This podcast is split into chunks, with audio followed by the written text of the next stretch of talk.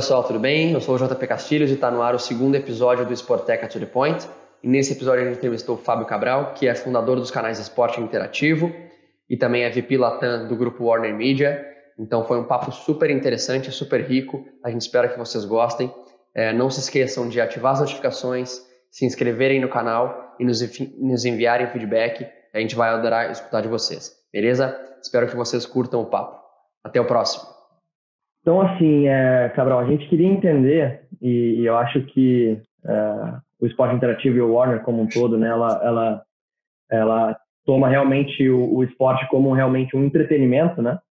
Uhum. E, e, e, eu queria eu queria entender um pouquinho do, do plano de participação da Warner na transformação do esporte do Brasil. Se essa é uma missão, se isso faz parte do, do core business de vocês, como como vocês vocês veem o papel da Warner nisso? Cara, acho que até assim mais que no Brasil, né? A Warner é uma a Warner Media é uma empresa de, de entretenimento e, e, e sempre procura, procura diversas formas de chegar até o fã, seja através de seus filmes, né, é, históricos, de, de, conteúdo todo da DC ou os conteúdos infantis, com o Cartoon Network, com tantas é, é, filmes também feitos nessa linha, e no ramo da música também, e claro, não podia faltar o ramo do esporte. E quando você olha para um, consumo de mídia, então, né, você vê cada vez mais, mais forte o consumo de esportes. Naturalmente, o comportamento desse consumo mudou radicalmente né, de, de anos para cá. E, e cada vez muda mais rápido, né? Porque, no fundo, muda muito os fãs, muda muito os devices que eles têm acesso ao conteúdo, muda as necessidades de, de conteúdo. É, então, estar atento a isso e conhecer esse comportamento do fã, acho que é o, é o principal movimento.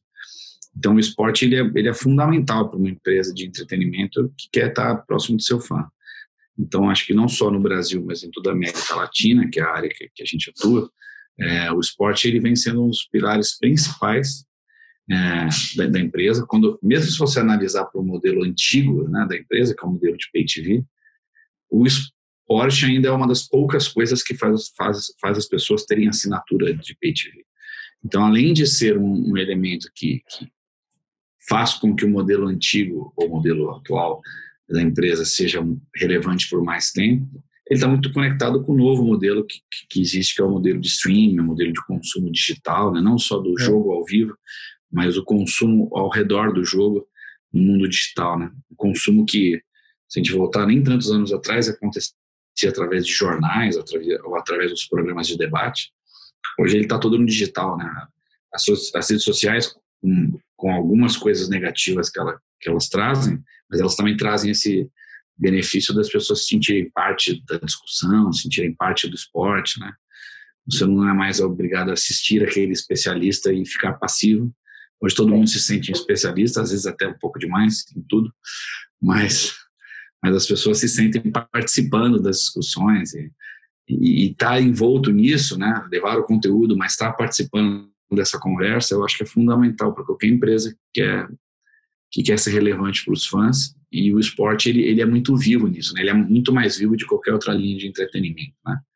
É, você tem grandes filmes assim que acontecem, você tem um monte de fãs. Eu mesmo sou muito fã de, de filmes e de, de heróis e coisas desse tipo mas não existe a paixão do dia a dia, né? não existe o dia seguinte do seu time ganhar, não existe a tiração de sarro. Quem é fã do Batman não tira sarro de quem é fã do Super-Homem. Né? Exato. É, é outro tipo é um, de relação. Esse, é, um, esse é, um, é, uma questão que a gente, a gente como trabalha com, com uma plataforma de fan engagement monetization, a gente bate muito na tecla com os clubes, né?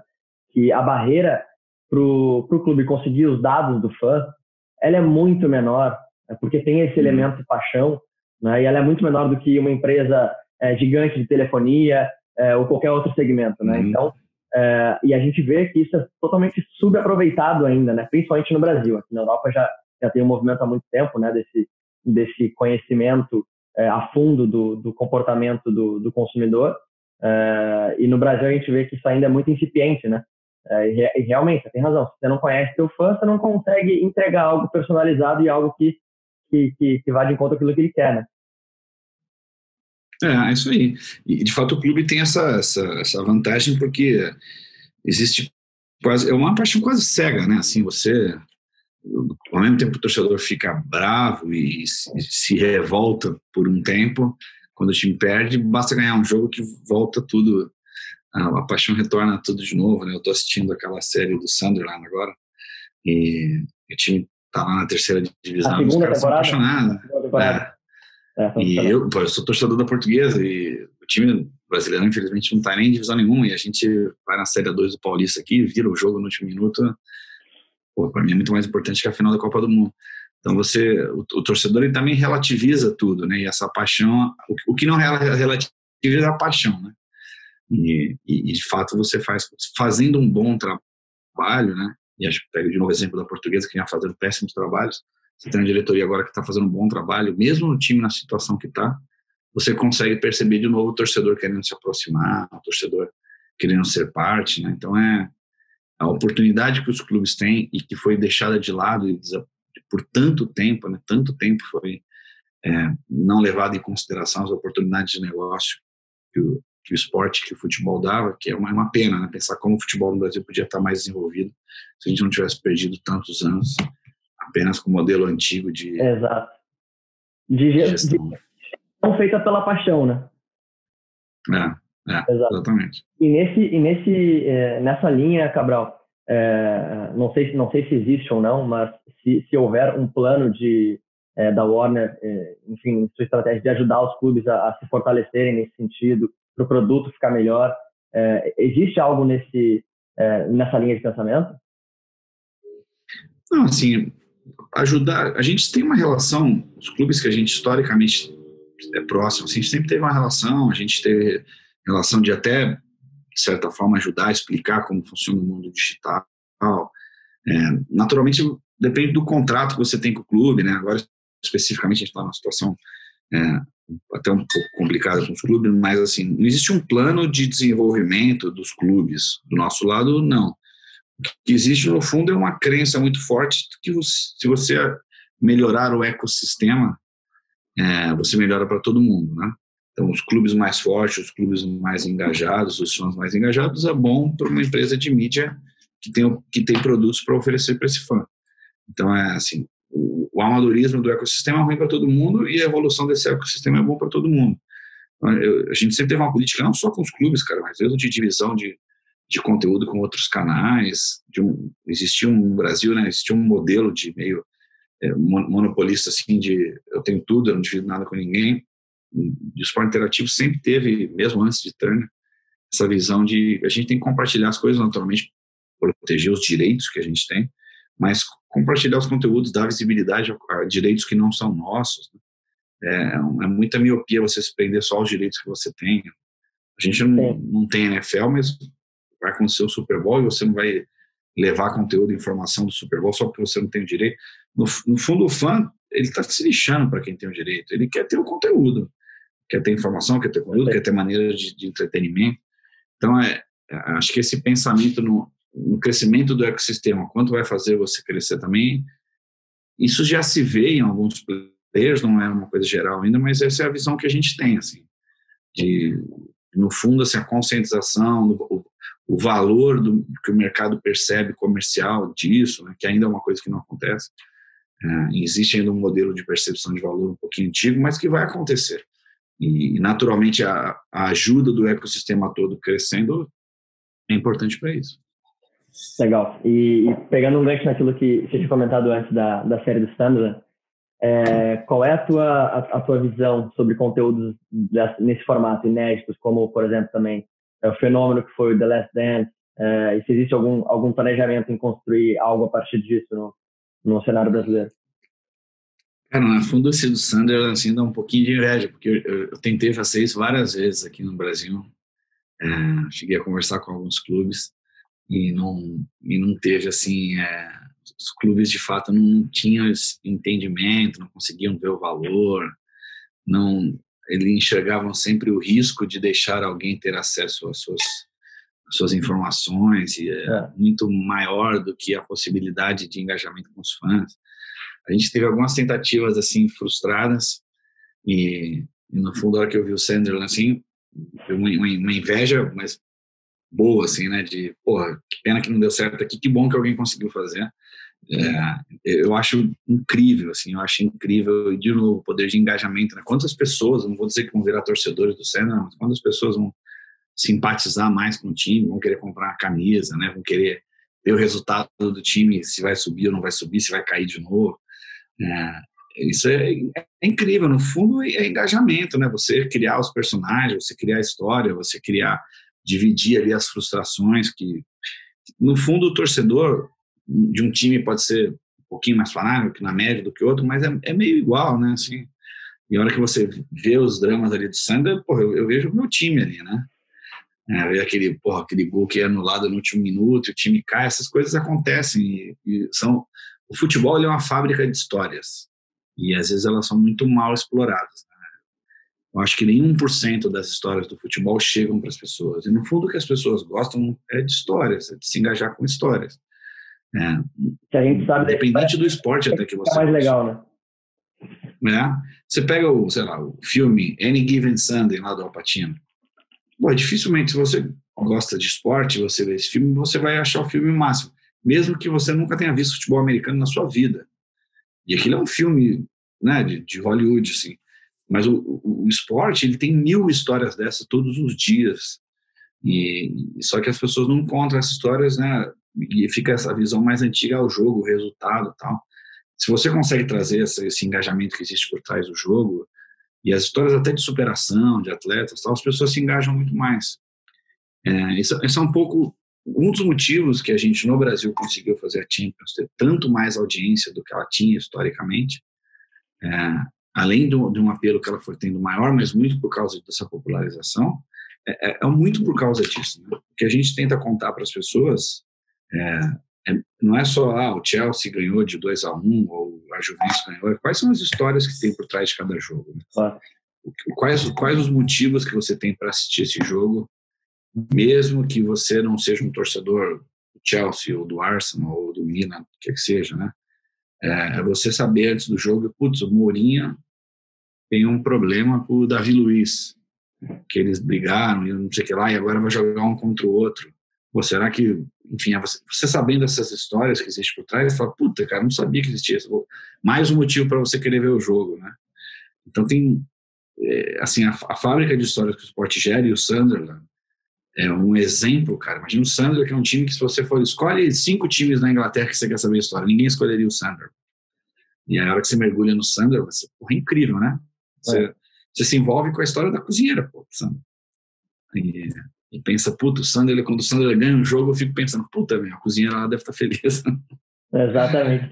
E, e, cara, nessa, nessa linha, é, uma das, das, das questões, né, das afirmações que a gente fez na, no report e que teve mais repercussão, assim, e que a gente percebeu que é uma das maiores dores e desafios dos, dos clubes, é, é, justamente essa questão de como criar experiência né, e engajamento, conteúdo, etc., é, sem ser no match day, sem ser em dias de jogos, porque ah, para a gente é muito claro que o match day, que a bola rolando ali, ele é o bolinho, ele é o, a cereja do bolo, né? Mas ainda para os clubes é algo muito novo, né? E, e, e, isso realmente ficou muito claro. É, exatamente. E os clubes, de fato, tinham essa visão só do, do futebol, da gestão do futebol. Né? Tem que comprar jogador, vender jogador, colocar o jogador para jogar e abre a porta, vende ingresso, o torcedor vai para o estádio. Né? É, isso, naturalmente, já vem mudando há alguns anos, principalmente lá fora, e o Brasil ainda está engatinhando. Mas a gente já tem alguns bons exemplos no Brasil. A gente tinha exemplos isolados até de times menores, né, que faziam uhum. ações uhum. ali muito locais, mas que eram já davam assim, mostravam para os times grandes assim, pô, cara, tem um, negócio diferente para você fazer aqui. Mas é, é, ainda existe um pouco por esse amadorismo de gestão muito grande, né? Amador no sentido fazem porque amam, né? E não porque sabem claro. fazer. É, e, e, uma visão muito muito curta, né? Muito curta. Mas eu fico feliz assim de ver alguns movimentos positivos já, de ver alguns clubes pensando. A pandemia, de certa forma, ela naturalmente é um problema enorme os clubes, mas ela gerou em alguns clubes até uma necessidade de estar vivo. E o cara falou: Porra, não é que eu consigo fazer coisa quando não tem futebol? Pô, imagina se você fizesse isso tendo futebol. Você teria é. muito mais elementos do que você tem agora.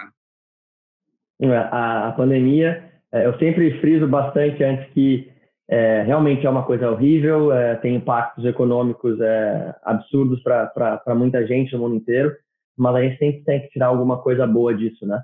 E eu sou um cara muito otimista nesse sentido e, e, e acho que de maneira até forçada, uh, os clubes estão sendo obrigados né, a pensar com um mindset um pouco mais de startup, um pouco mais de inovação. A mentalidade de inovação ela está tá tendo que entrar de alguma forma. Né? Então, é, é, é, é algo que eu acho que a gente vai ver daqui para frente é, ser algo mais recorrente nos clubes no Brasil. Né? É, eu acho que sim também. Eu acho que sim, até porque um vai vendo o exemplo do outro, né? E, e vai vendo o reconhecimento que a torcida tem, vai vendo no fundo, você olhar o Flamengo agora, além de ser o clube com, com mais torcida tal, mas eles fizeram um trabalho legal, né? E a hora que você vê a receita que o Flamengo gerou, além de direitos, é, além de ingresso, né, a receita que ele gerou em, torno do futebol é, é incrível, né? a gente não quer que todo mundo tenha o mesmo volume de dinheiro do Flamengo, mas eles deviam pelo menos aprender com os exemplos e entender, pô, existem outras maneiras de ganhar dinheiro, existem outras maneiras de engajar o torcedor, até porque o torcedor mais engajado é o torcedor que vai comprar mais, que vai mais, vai comprar mais ingresso. É uma, é uma bola de neve de como você se aproxima do seu consumidor no final, né? Exato. Tem aquele cara que consome seu produto, ele pode consumir de diversas formas, quanto mais engajado ele tiver, mais formas ele vai querer consumir seu produto. Perfeito, perfeito. É, bom, é, uma questão, uma questão mais voltada em relação ao teu dia a dia, é, principalmente é, entender um pouco de como é a, a percepção é, dos anunciantes é, da, da Warner em relação a, ao esporte brasileiro. Como, como é isso, né? Como tem essa percepção, o que eles veem que falta para ser um produto mais, mais atrativo, enfim, como é essa, essa dinâmica?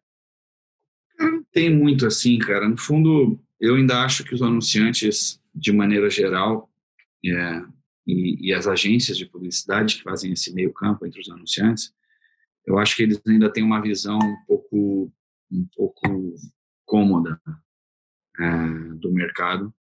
É, às vezes, assim, a gente tenta provocar formatos diferentes, provocar maneiras diferentes e na grande maioria das vezes é uma visão meio, ah, não, me dá a mídia aí que tem, é, pô, vamos fazer o 30 segundos no break e tal. É, é uma visão que eu acho ainda ruim, assim, tem exceções, de, algumas marcas já começam a ter uma, uma visão, não só uma visão mais clara, mas algumas marcas começam a interferir mais nesse entendimento e, e começam a interferir mais pensando no objetivo real que elas têm, não deixam isso na mão de uma agência que no fundo é o intermediador que ganha um percentual da negociação e quer no fundo facilitar o mínimo trabalho que eu tenha para ter o um máximo de investimento colocado aí e pegar o meu percentual. Naturalmente isso está levando as agências de publicidade a um fim. Algumas estão tentando se reinventar dentro desse modelo e algumas marcas estão ou cortando o caminho e indo direto ou até forçando suas agências a se reinventar. Mas ainda existe hoje uma percepção do meu lado assim muito de muito comodismo de, de marcas e de, de agências é, em relação à mídia, né? Que eles veem a Turner como uma empresa que vende mídia. Talvez uhum. as agências que fazem eventos tal já comecem a tocar um pouco mais na, na sensibilidade disso. Mas a gente como uma empresa que é vista como uma empresa de mídia, seja TV ou seja digital, eu ainda sinto um comodismo assim de vamos fazer a, a, mídia que existe na prateleira aí e vida segue. Com raras exceções, né? Raras exceções. Sim. Posso te dar, sei lá, Pepsi, acho que é uma exceção. Uma empresa que já pensa em formatos, pensa em engajamento, já entende que porra, é muito mais legal ter uma ação engajante do que cinco filmes no break. Até porque a hora que vai para o break, a gente sabe que além da audiência despencar, o nível de atenção da pessoa olhando a tela é, é muito baixo. É, é, mas eu, eu, acho que poderia ser bem melhor ainda essa proatividade dos anunciantes em termos de, de formato. De novo, você perguntou em relação ao Warner Media, né? Como que eles nos procuram, como é a abordagem em relação a eles. Talvez em outros ramos de, de call to actions e de ativações isso já esteja, já esteja um pouco mais adiantado. É, a experiência, a experiência é no final das contas o que fica na, na memória, né? Não, não adianta. Bom, a gente estava falando aqui daquele dia da Champions e não tem como esquecer, né? lembra cada, cada detalhe. É, é impressionante. Não. E, bom... É uma ativação incrível, de fato. É. E, assim, a gente está falando um pouco de, de inovação é, e como, e como a, Warner Media trata esse tema.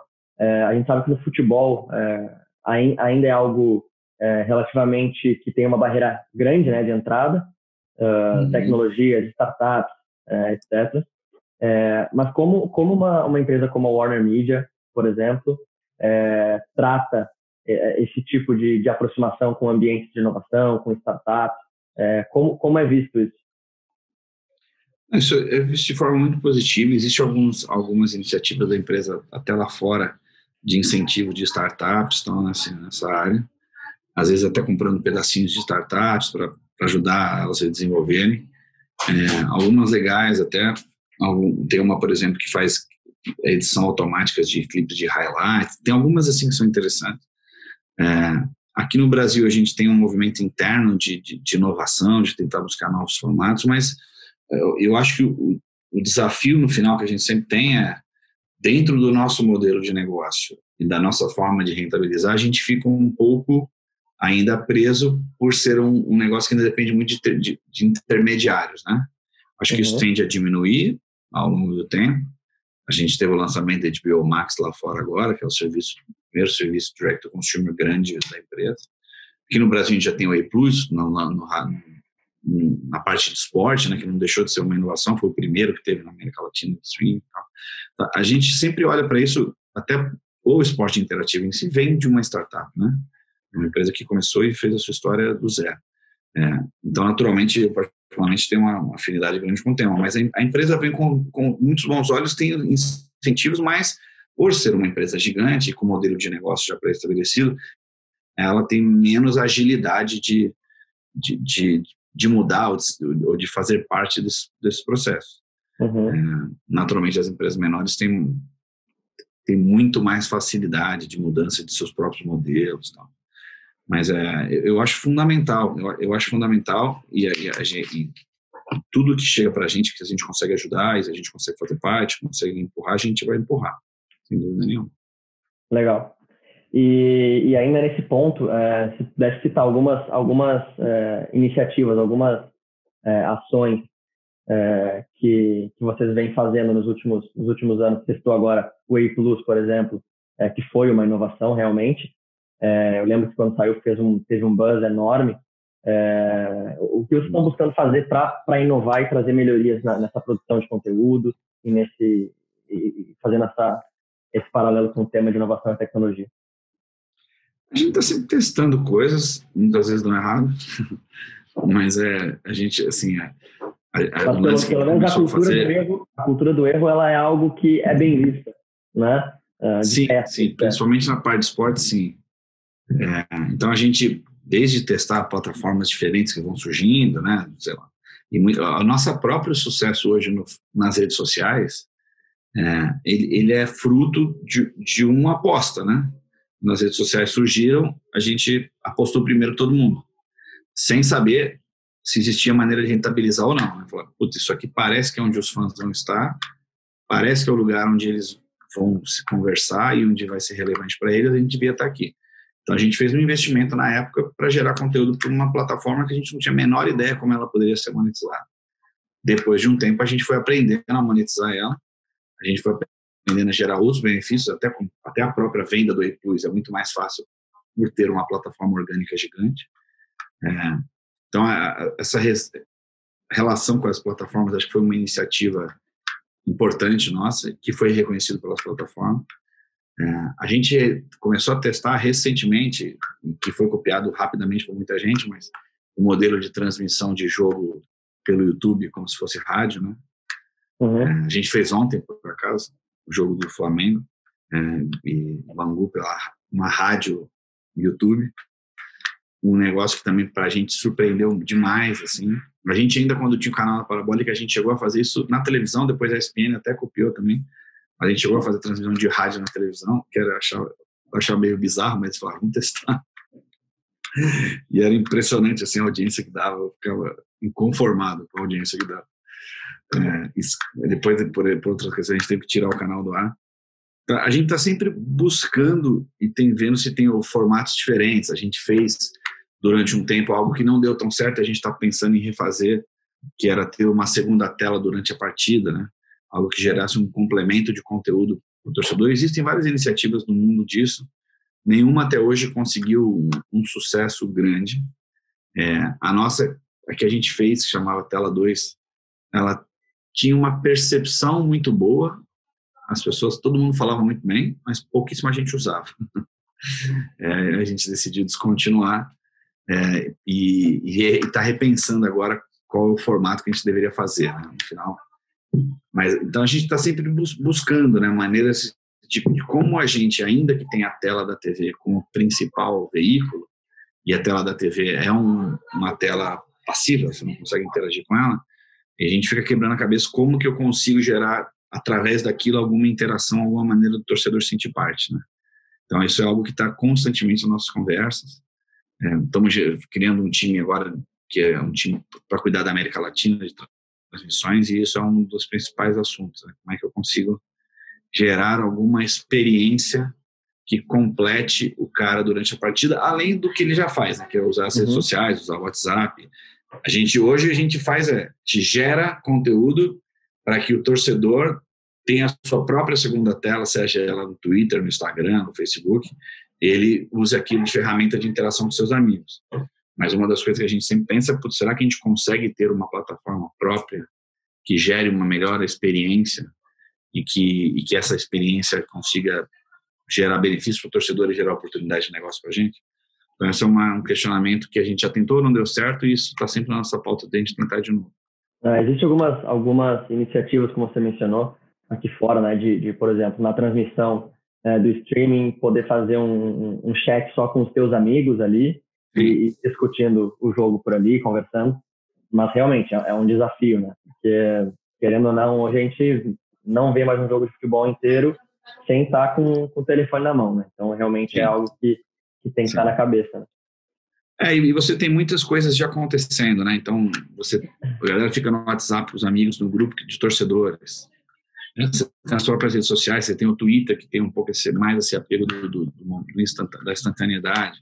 Então, você, no fundo, tem que criar alguma coisa que concorra com esse comportamento que já é habitual das pessoas. Então, de fato, ela tem que ser uma coisa muito legal para o cara fale, não, eu não vou ficar no Instagram com meu grupo de amigos ou no WhatsApp.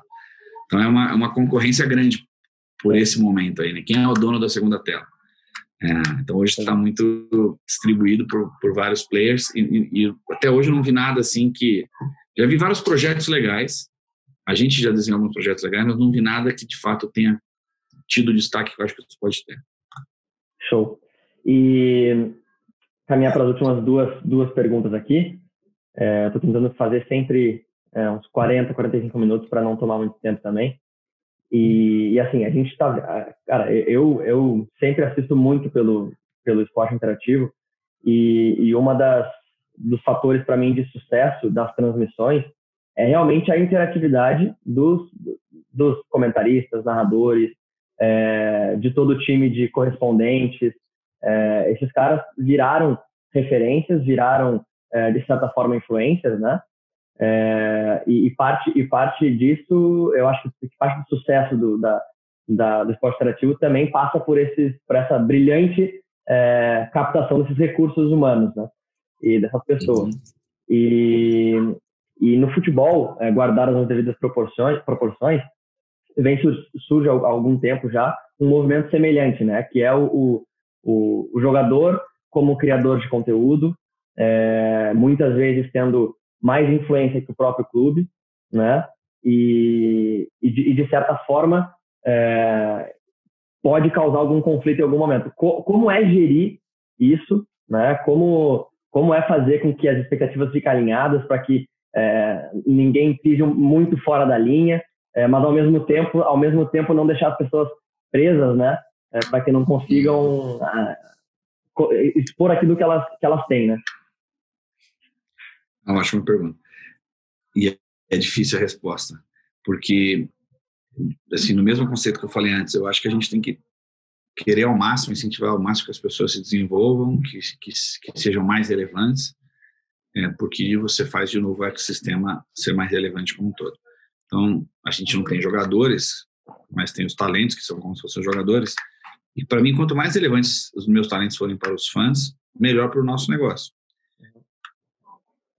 O Ale Oliveira tem um bilhão e cacetado de gente no Instagram. Eu acho legal pra caramba. Tem, naturalmente, a galera que é mais fã dele, lá ele tem mais liberdade para fazer as piadas dele, que às vezes incomodam um pouquinho outro tipo de público e tal.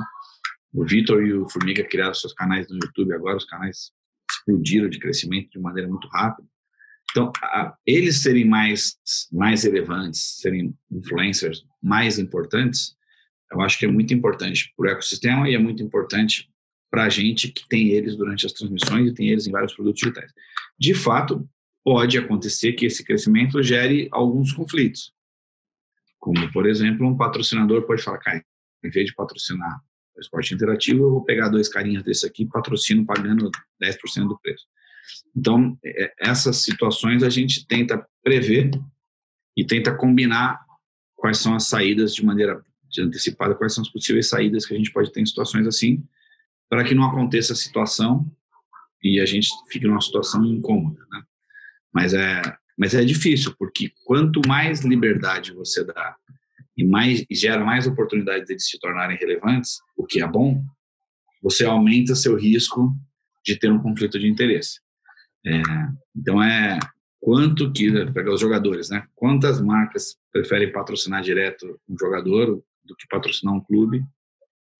Porque é mais barato e no final ele sabe que o engajamento do fã com o jogador talvez seja maior, principalmente quando você vai para futebol internacional, né? É, as pessoas torcem internacionalmente, tem óbvio torcedores da Juventus, mas muita gente torce para a Juventus por causa do Cristiano Ronaldo. Claro. Aqui em casa meus filhos, a gente era todo mundo torcedor do Real Madrid. Aí no dia que ele mudou de time, cara, as camisas do Real Madrid foram para uma caixa para guardar. Pô, agora, pô, papai, agora a gente quer a camisa da Juventus. Aí, mas tem jogo do Real Madrid, cara. Não, não, não. Agora a gente vai ver o jogo da Juventus. Então, as marcas entendem isso, né? Então, uma marca talvez seja mais relevante patrocinar o Cristiano Ronaldo, até porque tem muito mais seguidores, né?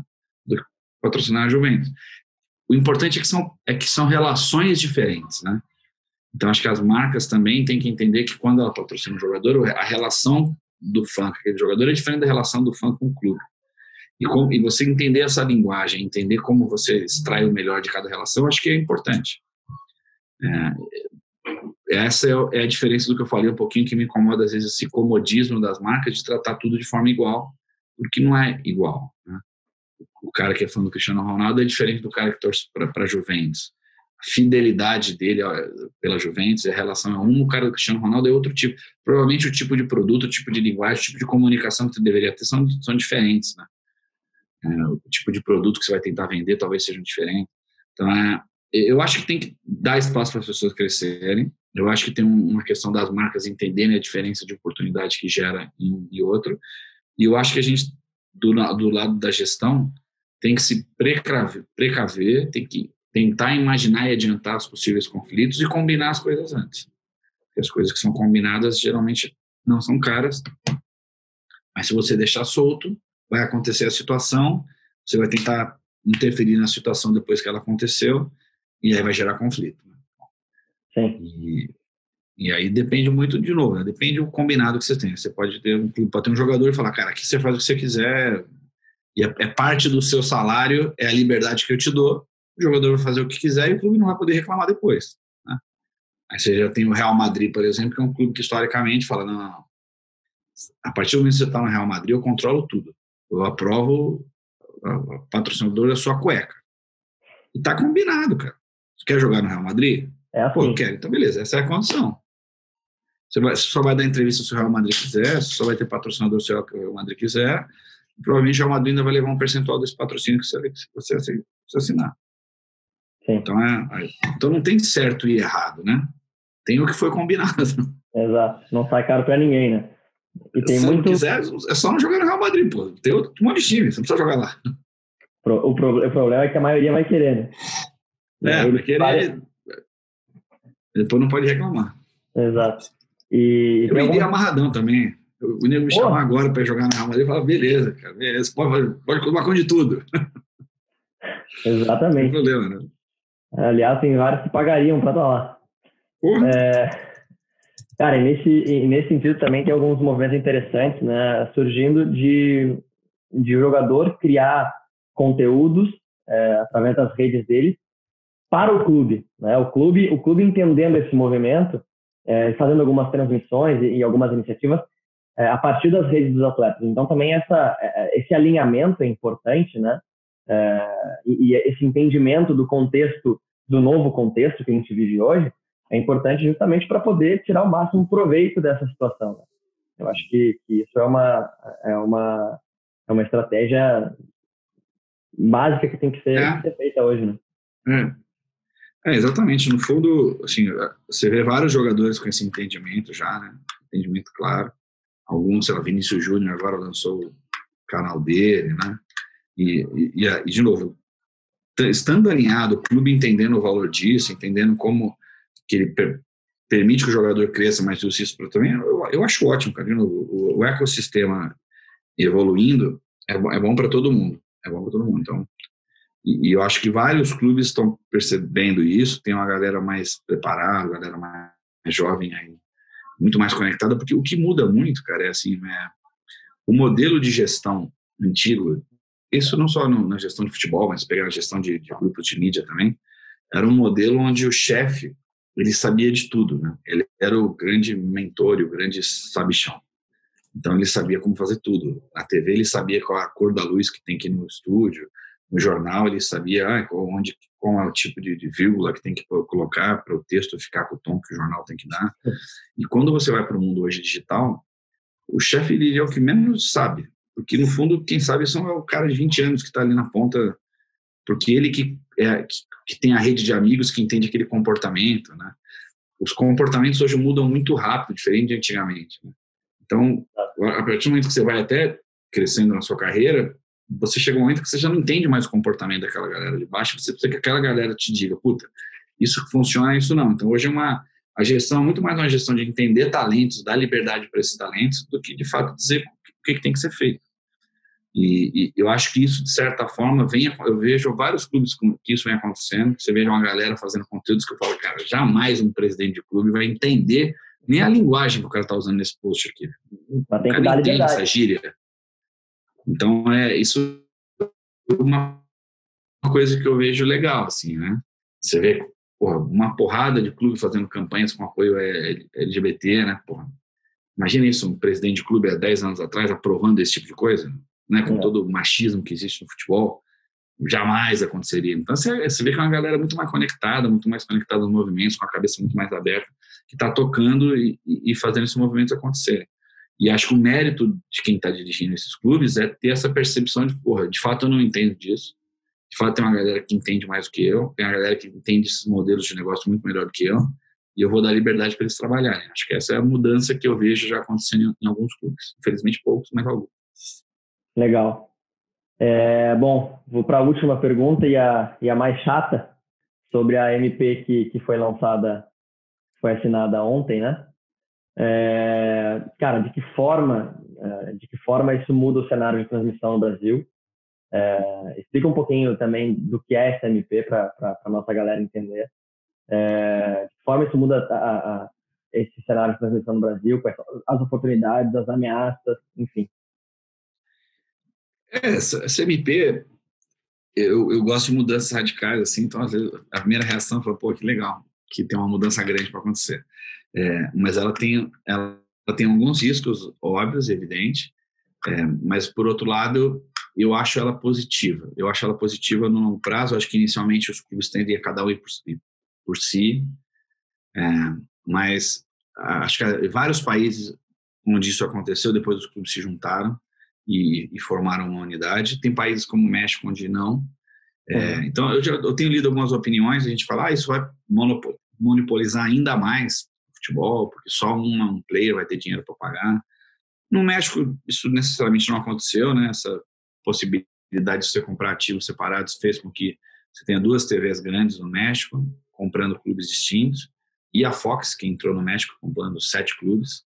Então você tem hoje uma, uma transmissão distribuída entre três grandes players e naturalmente o total investido por esses três players, acho que seria é maior do que se fosse um só investindo. É, eu, eu particularmente gosto muito da ideia de existir uma liga que organize o produto e que entregue um melhor produto para quem está comprando esse produto. Eu gosto da ideia da liga.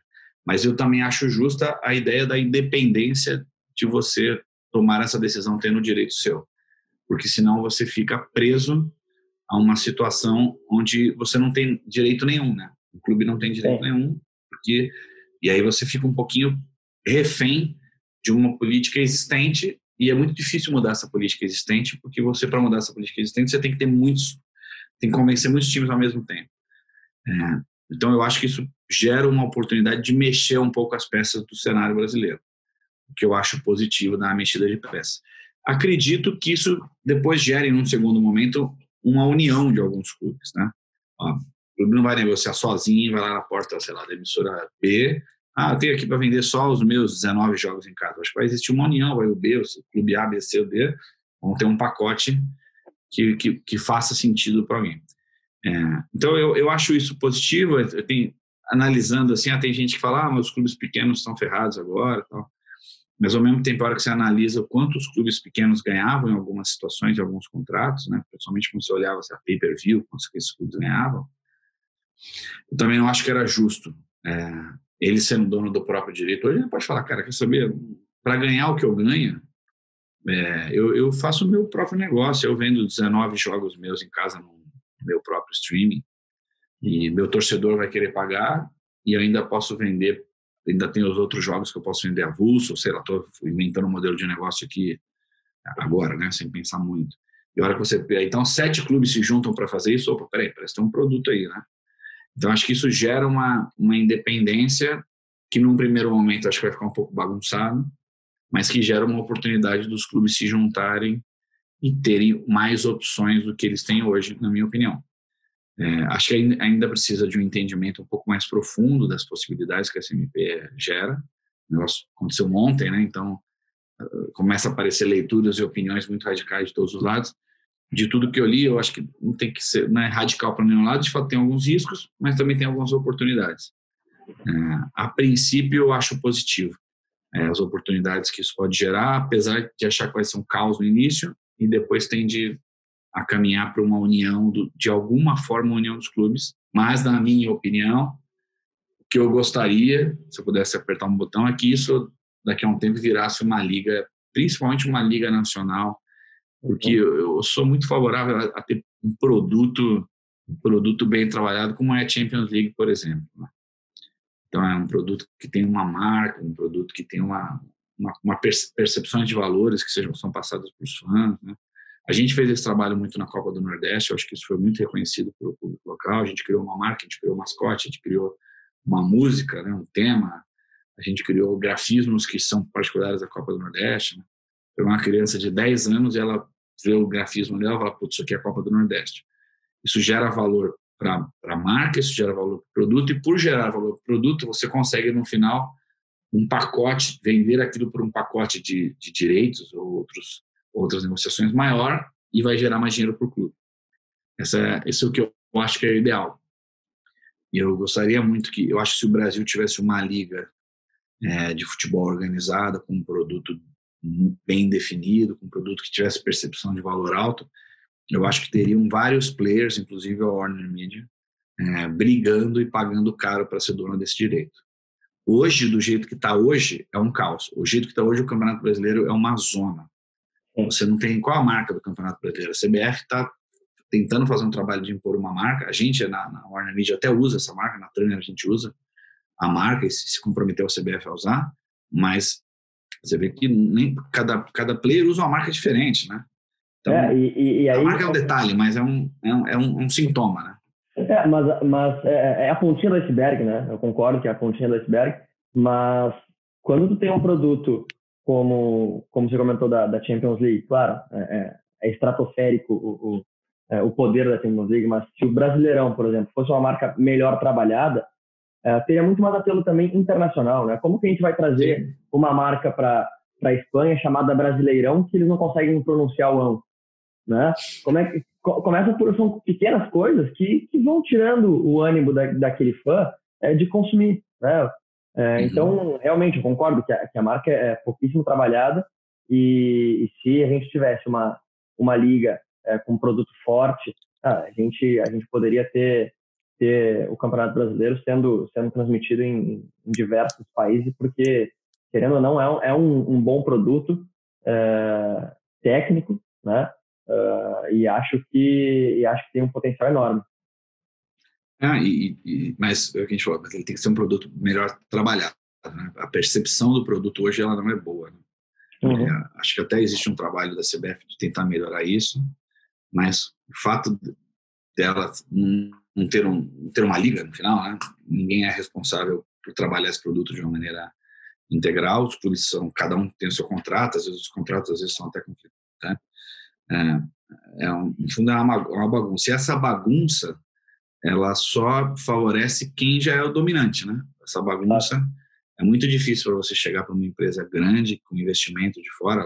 Vamos falar da gente, vamos pegar a Amazon. A Amazon chega com um caminhão de dinheiro. Fala, então, Amazon é o seguinte, tem que negociar com cada clube separado, cara, depois pode fazer um contrato desse, do outro, muda. O cara fala, caraca, onde eu vou me meter, cara? É, é bem diferente se você chegar para um cara e falar, olha, tem a liga, a liga é assim, são transição de contratos, esse é o formato, você está comprando essa janela de jogos, o seu jogo é sempre um jogo tal, quinta, tal hora, é sempre esse mesmo jogo, esse jogo tem tais clubes, a gente garante que esses pacotes, essa janela, tá, tá, tá, o cara fala, pô, beleza, eu tenho um produto, eu sei que eu vou pagar isso, eu sei exatamente o produto que eu vou ter. Hoje não, né? Hoje é, você vê com cada clube, Aí o clube caiu, pô, então tem um time a menos. E caíram dois dos meus clubes, subiram três dos que eu tenho na Série B. No ano você tem 40 jogos, no outro ano você tem 70. Sim. Como você faz um planejamento financeiro? É, não, é, anos, né? é, complicado, exato. E, e bom, com, com, isso né, que aconteceu agora, pelo menos nesses próximos 120 dias, né, é, você tem direito de transmitir mais jogos, né? A gente está tá analisando ainda, é, assim, a, a, grosso modo, a princípio, sim.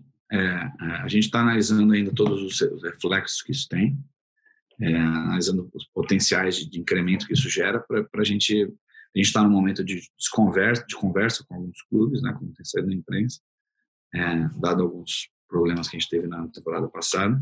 Então, é, mas esse é um elemento novo. Eu acho um elemento novo positivo. No final, ele é uhum. positivo é, para a gente analisar. Eu, assim, eu estava esperando que isso já saísse há algum tempo, assim, na verdade. Eu, porque eu acho que principalmente vai dar uma chacoalhada no tabuleiro que precisa ser chacoalhado. É. Acho que esse é o principal benefício disso. Uhum. E vai chacoalhar, vai gerar um caos. e aí depois, acho que desse caos, as, as, coisas talvez se agrupem de uma maneira diferente. E é um pouco mais de um, mais acho que um desejo meu do que talvez o que eu acho de fato que eu acreditar, mas eu gostaria que depois isso se, se agrupasse de uma maneira diferente, que a gente pudesse ter um produto brasileiro, uma liga brasileira mais forte. Mais forte. Acho que o exemplo da Copa do Nordeste deveria ser seguido por mais gente.